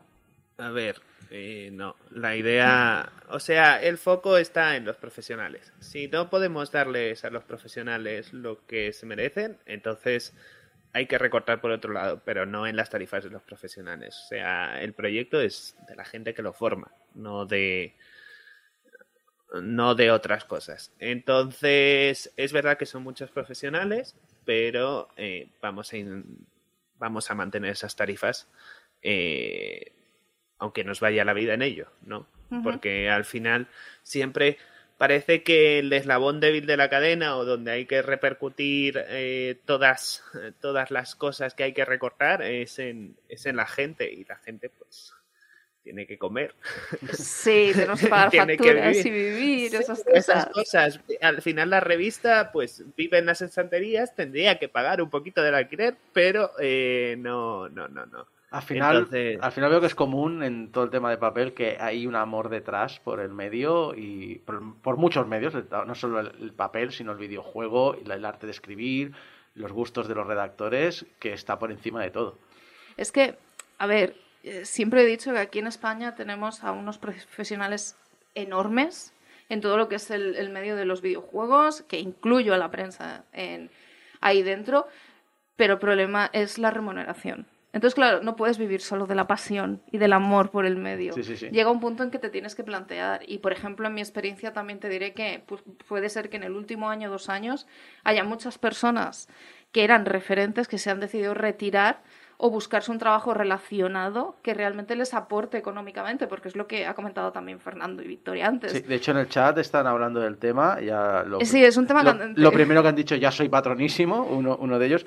Y Joaquín eh, comentaba que, eh, que, bueno, tela lo de pagar en visibilidad que tienen algunos, pero que menos mal que hay Peña intentando hacerlo honestamente y bien. Es que es muy complicado, quiero decir. A ver, yo soy la primera en eh, lo que comentaba antes. Si me van a preguntar sobre tarifas, sobre dinero, tanto compañeros, compañeras como otras personas y tal, lo voy a decir. Creo que es importante visibilizar eh, las condiciones en las que estamos trabajando y lo que estamos recibiendo por eso. Y, y es completamente normal que los profesionales decidan marcharse de lo que es del medio, porque no es sostenible. No lo es para nosotros, sobre todo. Pero bueno, vosotros, Fernando, lo habéis, lo habéis publicado, lo habéis hecho público. Es decir, no hay nada que esconder. Vosotros decís, claro, creemos que esto es digno y, y- y además os lo decimos. ¿no? Esto no es un secreto y os voy a decir, cojo vuestro dinero, pero luego, no, no, es un. Nosotros nos comprometemos a esto. Sí, después también el foco está, o sea, cre- creo que si queríamos mm, mm, promover esa idea, o éramos transparentes o ya estábamos muertos antes de tiempo. Sí. Eh, o sea, creo que es algo que tenía que pasar. Entonces, en este caso, pues sí, las tarifas están ahí, efectivamente, en el Berkami. Y también es, es un proceso que, hablando con editoriales antes de que nos metiéramos en esta locura de crowdfunding, eh, pues ah, me dijo un editor, me acuerdo que me dijo un editor, oye, ¿cómo es posible que estés pagando más por la producción de la propia publicación antes que eh, a todas las personas involucradas? Y dije, joder, pues tiene bastante razón, la verdad. Y, y bueno, a partir de ahí fue un foco y, y este proyecto se hace por crowdfunding porque realmente tú te vas a una editorial diciendo esto y te dicen por aquí que te vi. Eh, o sea, es un poco, es un poco fastidiado. Y, y lo bueno, y Vicky aquí puede hablar mejor, cuando se hablaba con los colaboradores de las condiciones, decían, joder, qué bien. Que eh, vamos, es, la- es un poco la opinión que me llegaba porque Victoria es la que es la que contactaba con todos. Bueno, al final nosotros también hacíamos eso, también lo podéis ver en el crowdfunding, como una especie de gráfica, ¿no? Viendo lo que se suele pagar en, en los medios del videojuego y como comentabas tú antes, Isaac, sobre todo lo hemos querido dejar transparente para que la gente pueda ver eh, a dónde va su dinero y por qué tiene sentido pedir 21.000 euros en vez de decir, ah, jo, pues, pues qué caro, pues ¿por qué no 12.000 y con eso se producen dos revistas? Eh, claro, si te pones a ver los gráficos, ves que mm, prácticamente la mitad de lo que cuesta es solo para, para pagar a la redacción. ¿Es viable? ¿No es viable? Bueno, eso lo veremos si sale o no sale Berkami, que esperemos que sí. Eh, Pero sí. bueno, el, el interés o, o la idea está ahí, ¿no? Sí, precisamente hablando de, de, de Berkami, os iba a hacer la pregunta de si es posible financiar un proyecto de este estilo al 100% con, la campaña, porque yo he hablado con otras personas que también han hecho Berkamis, eh, tanto para temas de videojuegos o temas de publicaciones, y siempre decían, dice, bueno, a ver, nosotros, nosotros hemos pedido esta cantidad, pero con esta cantidad no cubrimos realmente el 100% de los gastos que vamos a tener. ¿En vuestro caso es así? Eh, sí. Eh, A ver, estamos pidiendo 21.000 euros. Normalmente en el Berkami se suele pedir entre 6.000 y 10.000. Ajá. Así que podemos decir que es un proyecto en la, en la parte alta de la distribución de, de Berkami. Eh, tiene mucho riesgo, porque al final, bueno, es, es, eh, coger a 500 personas y decirles, oye, por favor, pongan, pongan dinero, vamos bien, ya, ya llevamos 330, el 60%, quedan Sí. dos semanitas, más o menos. Pero es lo que te digo, sí, en principio esos 21.000 euros cubren prácticamente casi todo. El 80% al menos, 85%. Hay Vale. que poner un poquito más, pero ya está. He estado a punto de decirte, mira, se me ha, se me ha ocurrido el meme de, de The Witcher, eh, lo de tira, tira dinero, o sea, hay que tirar mucho dinero a vuestro Berkami. Eh, hablando de eso, eh, ¿creéis que es buena idea acudir al micromecenazgo para crear un proyecto de este estilo? Uy, risitas dale, dale. nerviosas. A ver, yo creo que buena idea, buena idea no es, pero claro, al final, personalmente creo que si es la única idea o la única manera, pues hay que lanzarse. Desde luego, como comentaba antes Fernando, ¿no? Ha habido charlas con varias editoriales, con varias personas, al final no, no ha tirado para adelante, aunque a veces parecía que sí que podía haber un interés, ¿no? Entonces, eh, desde luego, Game Report, con la manera en la que se estaba vendiendo, no da para invertir 21.000 euros en su propio proyecto, ¿no? Es, es totalmente imposible. Es decir, buena idea el, el Berkami. Bueno, la, la única manera, porque es, es mucho sufrimiento, ¿no? Estar ahí 40 días pendiente de, de lo que va a pasar, todos los días aquí refrescando la página de Berkami. No sé, Fernando, pero bueno, me parece que la mira más que yo. Es decir, que El crowdfunding no Sí. es nada fácil, pero- pero nada. No, no, no. No, no, no. Eh, O sea, yo si alguien me dijera voy a hacer un crowdfunding, le diría, por favor, huye y no mires atrás. Y le darías una Eh, colleja, ¿no? Sí, sí. Además que el Berkami, sinceramente, ha sido el plan C. Y por eso también decimos que es nuestra última bala a todo nada. Hemos intentado editoriales, hemos intentado subvenciones. Pero al final, tú vas con un proyecto de videojuegos y te dicen, pues mejor Fortnite, ¿no? Que vamos a sacar más dinero. Eh, que está muy bien, o sea, me parece muy bien que, que haya guías de estrategia de Fortnite y, y, bueno, el foco esté en lo que da dinero. Eh, es un negocio al fin y al cabo. Pero, pero bueno, al final Berkami, sinceramente, eh, aun, aun siendo el plan C, eh, nos está permitiendo hacer lo que queramos. eh, en el sentido de no tenemos que depender de agentes externos. Eh, ahí va el primer número con portada holográfica, eh, las láminas, todo eso que seguramente estabas en una editorial y te decía, pues no va a pasar, ¿no? Entonces, tiene su parte buena y tiene sus muchas partes malas. Y, y- y vivir una campaña eh, es un agobio constante, la verdad. O sea, que ese sería uno de los principales obstáculos. ¿Hay algún obstáculo más con todo esto del Berkami, no? Porque, no sé, los oyentes, pero es un mundillo que no se habla demasiado desde el parecer de las personas que estáis ahí detrás de una campaña de, de este estilo, ¿no? Y además una campaña grande, como habéis comentado, de 21.000 euros. No sé qué os habéis encontrado. Pues mucho trabajo, la verdad. O sea, es que, es que al final, eh, la verdad, también os digo, Berkami en cierto sentido ayuda bastante, porque al final te pone un consultor personal, entre comillas, que te ayuda un poco a pulir la campaña. Pero es verdad que tienes que leer mucho, tienes que empaparte mucho de, de otra gente, de cómo lo ha hecho, porque son formas de vender el proyecto. Y, y tampoco y tampoco puedes en ningún momento aflojar aflojar la presión o, o dejar de hacer cosas porque es que si no eh, tu proyecto puede ir muy bien desde el primer momento por ejemplo nosotros conseguimos el 35% el primer día pero como aflojes Ya. eh, ahí te matas Eh, en este caso, yo ahora ya voy a hacer de estas preguntas así. ¿Qué les, qué, qué les queréis decir a todos estos oyentes que todavía no han ap- aportado para que se animen ¿no? a aportar en vuestro proyecto? Pues uf, esta no me la había pensado todavía. Es la primera vez que me lo han preguntado.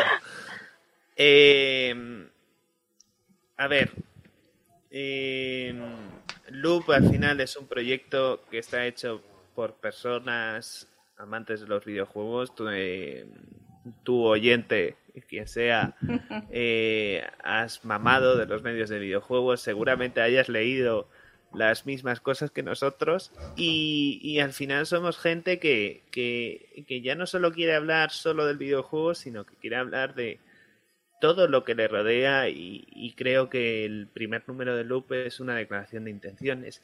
Y además, si podemos conseguir llegar a mejorar lo que son las condiciones del periodismo de videojuegos o la crítica cultural de videojuegos, aunque sea desde nuestro reducto galo, por decirlo de alguna manera, eh, pues creo que es algo que tenemos que empujar entre todos y que y que tiene que conseguirse. Eh, a partir de ahí, quién sabe, podemos empujar otras iniciativas, otros sitios que, que mejoren esas tarifas y no tengamos que estar escuchando pues lo que dice Débora de Ajá. crunch, de tengo que trabajar en mis sitios, eh, de, de tiempos de entrega imposibles, sino que podamos eso, entre todos, mejorar eh, Pues sí. pues este medio que Pues la sí. verdad es que es muy bonito. La verdad es que sí. Pues nada, muchísimas gracias Victoria y Fer por vuestro tiempo.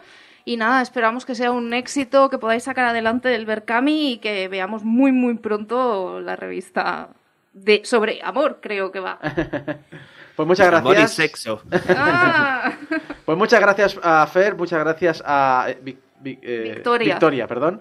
Y esperamos que, bueno, eh, os lo enlazaremos en la- nuestra página web cuando se suba el programa, enlazaremos el proyecto y si queréis saber más, ir allí, haced clic y haceros mecenas de una apuesta muy interesante por eh, renovar la prensa del videojuego. Muchas gracias y recordar siempre el proyecto Loop.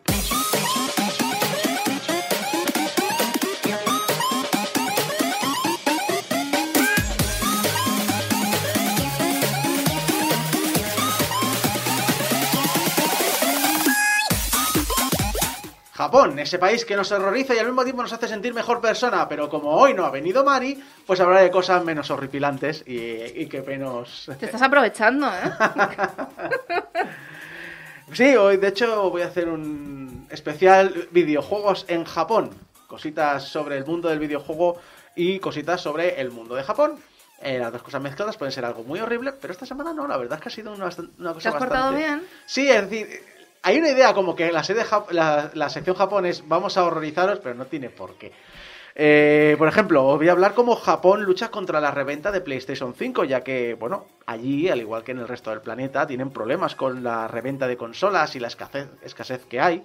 Lo he dicho, como hay, es tan difícil, de hecho, la mayoría de las tiendas están haciendo sorteos para Sí. poder luego comprar. Que se considera una manera más justa. Al menos la visión que tienen allí es que es una visión más justa que da una oportunidad por igual a todo el mundo que quiere conseguir una consola el poder eh, adquirirla. Y obviamente hay estos problemas de reventa y las tiendas son las primeras interesadas en luchar contra esto. Las tiendas Geo han añadido una obligación al comprador, que es que cuando compran la consola, eh, la caja se ha de abrir en la tienda y tienen que dibujar una X con rotulador sobre este, sof- este sobre de papel que protege el mando. Sí. ¿sabes? Pues tienen que dibujar una X ahí marcada para que ya no es, ¿eh? Ya no, ya no está mm, eh, nueva de tienda. Eh, eh, eh, especulador. Sí, sí, te hablo a ti. Pero una X se puede borrar, ¿no? O pues si tienes una copia de- del mando lo que sea, pues la, la puedes la puedes meter o la puedes eh, cambiar, puedes cambiar el, el forro si quieres, o directamente yo creo que no todo el mundo le importa tanto, la verdad. Mm. Pero sí, eh, la- hacen esto pues un poquito como para marcar que, ojo, la, la has comprado y la estás revendiendo. Otra obligación, las tiendas Nojima Denki hacen dos cosas. La primera es que cuando la compras ponen tu nombre completo escrito sobre la caja. Ajá. Y la segunda es que de la caja eh, sacan Ah, el- te, hacen, te hacen un Starbucks. Te ponen el nombre ahí. Sí. Este café va para y la segunda Miya- es Miyamoto. que te sacan la abren la caja, se ve que eh, hay una caja del mando Sí. en la que viene, pues esa caja la cogen y la tiran, entonces ya no tienes nuevo ni completo. Eh, ya tienes impoluta.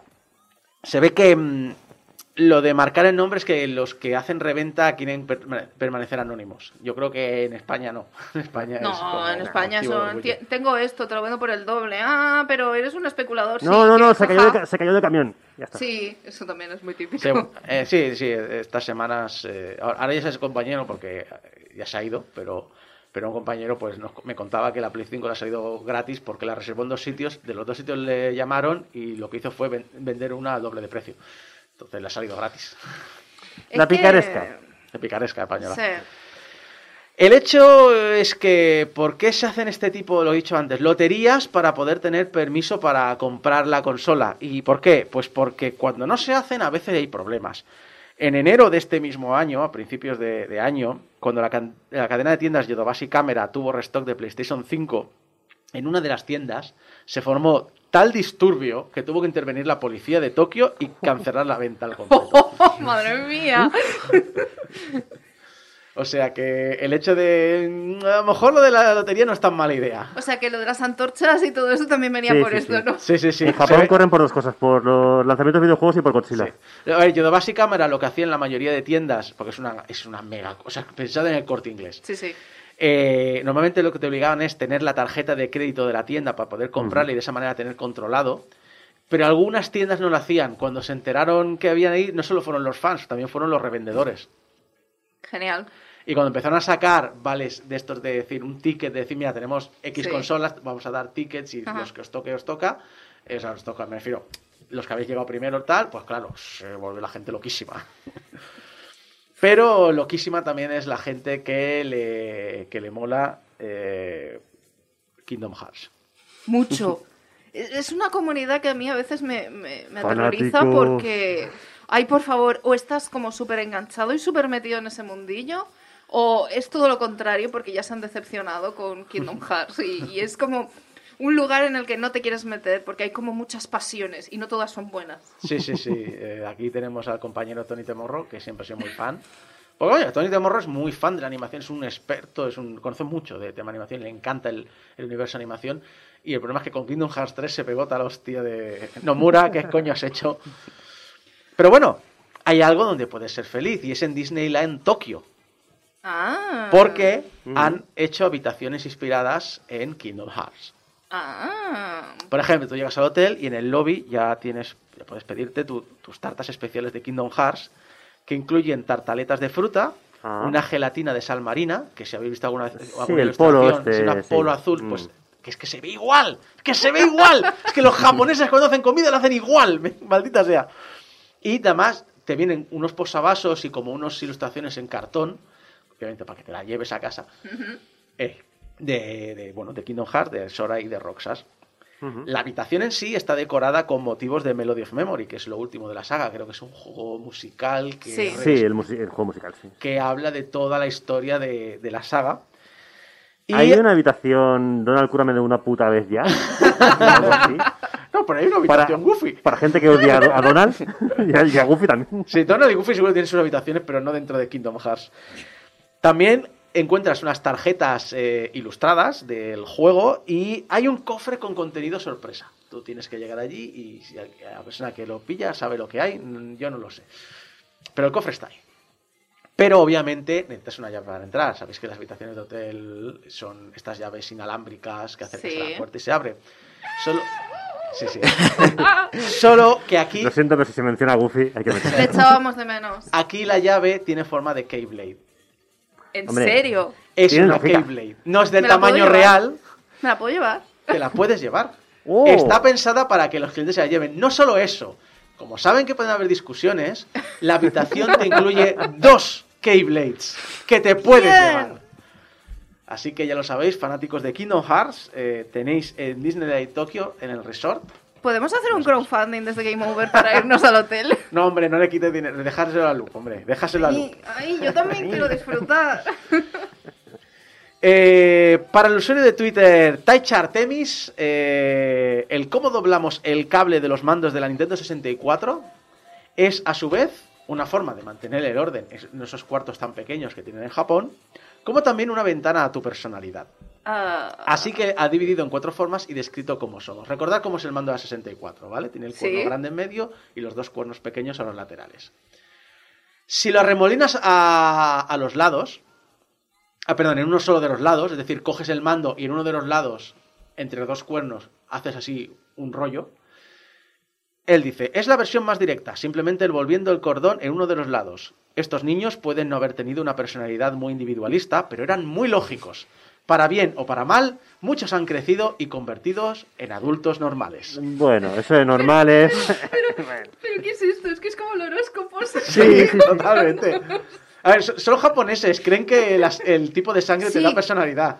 Y por eso, eh, cuando nos llegan libros de arte y demás información de juegos, de animes y todo esto, está el grupo sanguíneo. El otro día me lo preguntaban y se lo explicaba. Digo, es que es muy importante, incluso para Ah, emparejarte. o sea, Sí. altura, peso y grupos sanguíneos siempre, es El, verdad. el grupo sanguíneo te muestra la fortuna que vas a tener, las compatibilidades de pareja, o sea, una movida total. Es como el horóscopo aquí, casi casi. Incluso Cuanto más sé de Japón, menos... Menos quieres. Menos quieres.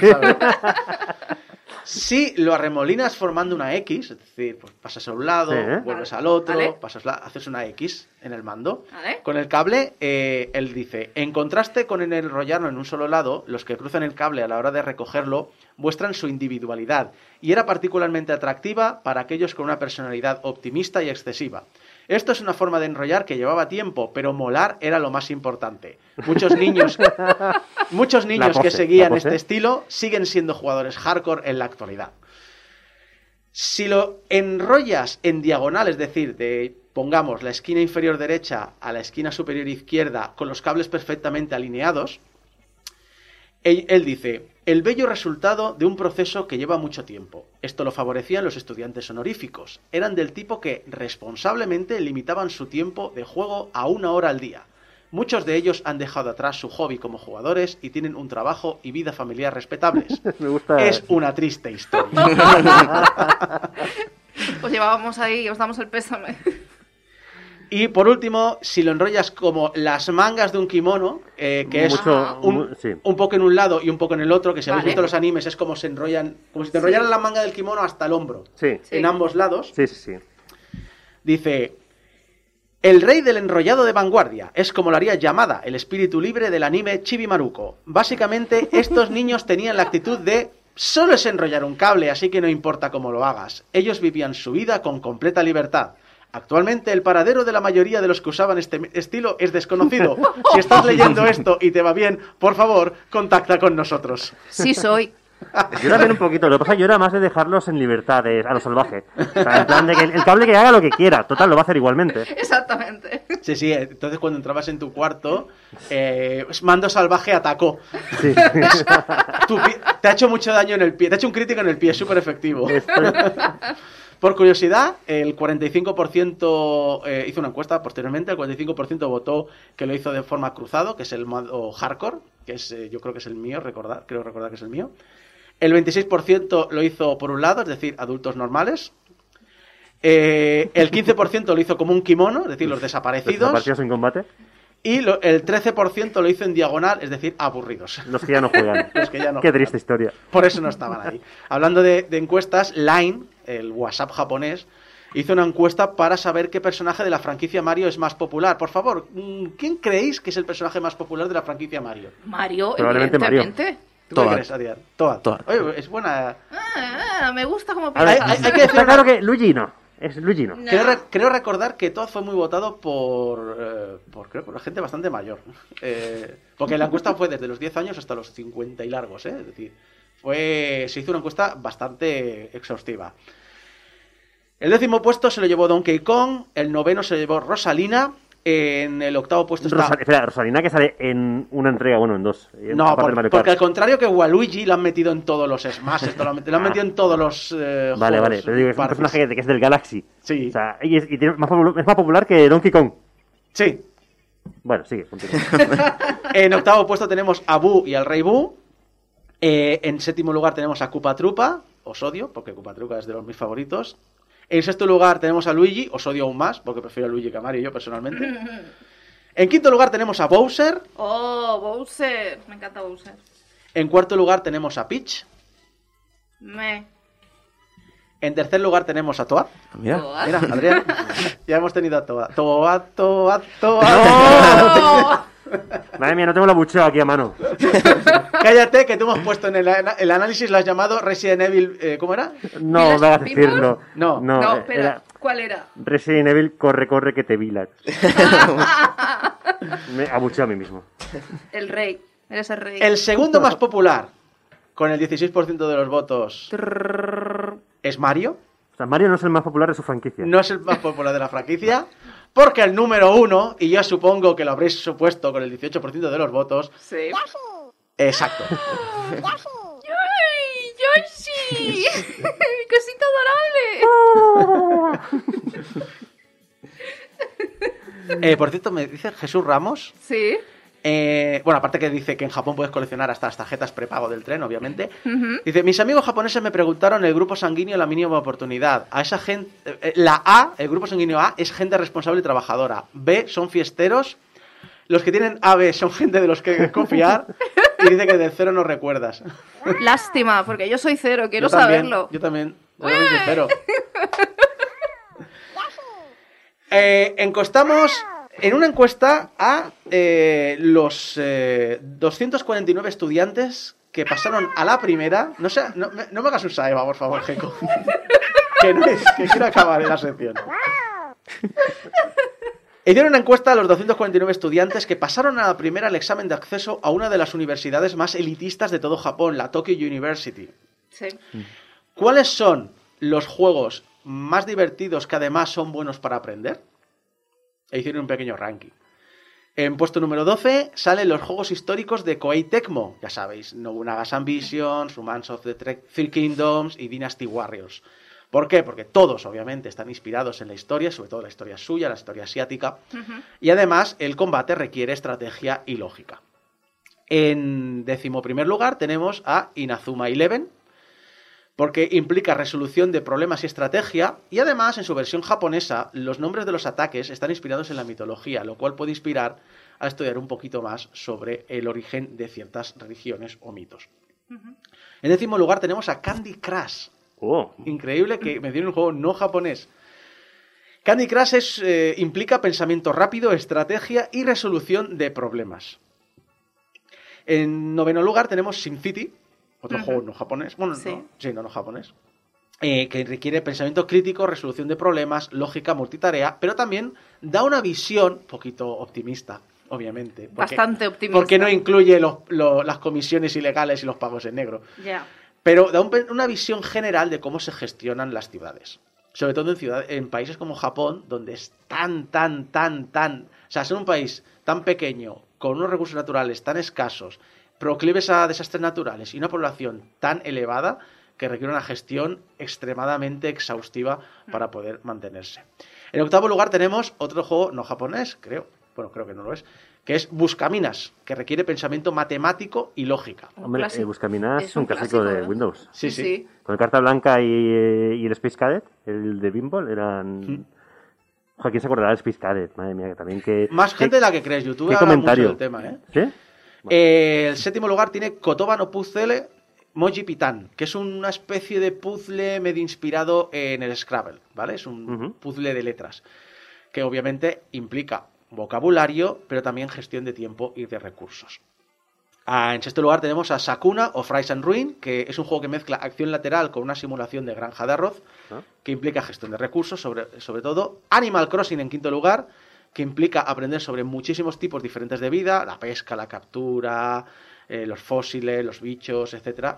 tenemos también gestión de dinero y creatividad a la hora de decorar.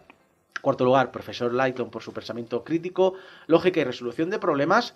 Tercer lugar, tenemos a Minecraft por su conciencia del espacio, pensamiento lógico y creatividad. Yo aquí estoy viendo muchas excusas, ¿no? Para jugar a juegos en plan de, nada, no, yo lo hago por, por gestión por- del espacio, Pero- pero pensamiento no lógico y... ¿No es ese el objetivo? Eh. En segundo lugar tenemos a Momotaro Densetsu, que es un juego de tablero de Nintendo que no está aquí, que gestionas una compañía de ferrocarril. Creo que es de Nintendo. No me acuerdo ahora si estoy confundido con otro juego del puesto. Que hay juegos que, que a pesar de ser de compañías muy grandes no han salido de Japón. Que requiere, pues eso, estrategia y control de recursos, pensamiento estadístico y matemático y, de manera indirecta, hace aprender sobre geografía japonesa a los japoneses, porque obviamente estás gestionando una, una compañía de ferrocarriles. Pero ¿cuál es el juego mm, más indicado para aprender y divertirte? Mm, La saga Pokémon. No sé por qué, me lo imaginaba. Implica pensamiento Siendo estratégico. Japón o eso o algunos hentai. Exacto. Implica pensamiento estratégico implica pensamiento matemático a la hora de saber qué es más efectivo con qué, y también implica memoria para acordártele de los mil puñeteros Pokémon que Y sus existen. tipos. Y rapearlos. Y rapear. Eso. Cuidado, que eso es complicado ya. Por cierto, ¿eh? los japoneses, los hardcores, los, los que los lo hacen todo, la web japonesa de videojuegos Inside hizo una encuesta sobre los juegos más difíciles y consiguió 848 eh, respuestas junto con anécdotas personales. Así que, ¿cuáles son los cinco Me interesa. videojuegos más frustrantes para los japoneses? En quinto lugar está Sekiro, eh, Shadows Die Twice. Bueno, se puede, se puede entender, sí. Es un juego que exige mucho el parry y entonces, bueno, miles, o sea, montones de comentarios de no se pueden pasar ni siquiera el primer mini jefe. Cualquier juego de Miyazaki. Sí. Y me imagino que hay otro que estará en la lista. Vamos. Imagina, Son de- imagina. sí, and Goblins está en cuarto lugar Mira, este lo había puesto más alto, seguramente, yo. y la mayoría se queja de los demonios rojos como su Sí. punto débil. Sí, porque son los que te hacen el. que los que se lanzan así en diagonal, que Sí. son unos cabrones. Son un poco difíciles de prever sus movimientos.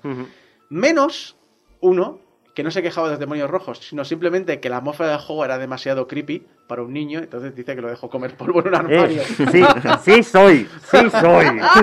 Era de la Resident Evil. Tal cual. En tercer lugar, Dark Souls. ¿Cómo no? No podía faltar. Eh, efe- efectivamente. Era este. Pero bueno, Dark Souls, Demon Souls, cualquiera de estos, ¿eh? Pero bueno, Dark Souls por ser el Dark Souls de, de referencia en- obligada en cualquier eh, Sí, ahora ranking. llevamos unos años que, aparte de género Dark Souls, que bueno, que esto es muy discutible, luego también tenemos, cada vez que sale un juego difícil es, es como Dark Souls. No quiero está. derivar el tema demasiado, pero ahora lo han, lo han elegido el juego, el Ultimate Game, o sea, como el juego Sí, sí. Definitivo. Estoy ¿Qué muy en contra. Entiendo la, la decisión, Sí, sí. pero... Justo, no justo el otro día hablaba con mi hermano y, ya- y los dos tenemos la misma conclusión de que cuando un juego lo comparan con Dark Souls, dice, es el Dark Souls de, digo, ya Sí. no me interesa. Sí, a mí me pasa lo mismo. Estamos en el mismo todo, barco. todo es el Dark Souls de algo. Lo malo es que a veces es una comparación injusta, porque del em, el juego español este de con- el, Metroidva- Blade, el no, Blade el es- Metroidvania del- vale. no, el Metroidvania 2D español, El Blasphemous. el Blasphemous. Muchos hablan de que Blasphemous es un es un Dark un Metroidvania Dark Souls y eso no, no lo es. Pero se, dice se dice de muchos juegos y de, man- de manera demasiado optimista y alegre. ¿eh? Gratuita, Sí. gratuita. El segundo juego más frustrante para los japoneses os va a sorprender. Podría ser. Resident Evil. ¿Qué dices? El primero. El ¿En primero. serio? El primero. Ah, vale. El, que no es tan difícil. No. Veo, veo que hay algunos entonces como yo que les daba miedo. Exacto. ¿no? Es que los comentarios es que no podían avanzar por el miedo que les daba. Bueno, ya no me siento tan solo. En la vida. Hay japoneses por ahí Pero cagados. eso ¿no? realmente entraría en, el, en eso de dificultad, porque claro, que estamos hablando de dificultad, que no te acabes el juego, que, te- que no puedas pasar, es que no sé, es- se me hace curioso, ¿no? Que sea un, es que no me lo he podido pasar porque me da miedo. Sí, sí. Pues el primero no es por miedo, obviamente. Ah. El primer puesto del juego más frustrante, el juego que más eh, hace arrancarse los pelos a los japoneses es Undertale. ¿Cómo? Hostia, no lo hubiera dicho nunca, ¿eh? Este. Porque los que sepáis de Undertale sabéis que hay cierta ruta que puedes Ah, tomar que es un vale. auténtico infierno. Un par de comentarios. Luché contra el jefe final de la ruta X, no voy a decir cuál es, más de 300 veces, pero no podía sobrevivir al ataque final. Pocas me parecen. Lo dejé por tres semanas. También perdí 150 veces contra otro jefe de la misma ruta. Dejé de sentir nada tras la centésima derrota. ¡Oh, no! Oh. Otro de gasté medio año intentando vencer al jefe final de la ruta X y no pude vencerlo. Pero Estos son los cinco juegos. Estaba hecho a posta. Este Sí, jefe. sí, sí. O sea, a ver. Est- estos cinco juegos son los que más han frustrado a los japoneses, pero yo me he guardado una mención de honor. El comentario de este juego era: no, no, no es que tenga nada malo el juego, es solo que no tengo la resistencia física. El juego es Ring Fit Adventures. Me representa también. También, también.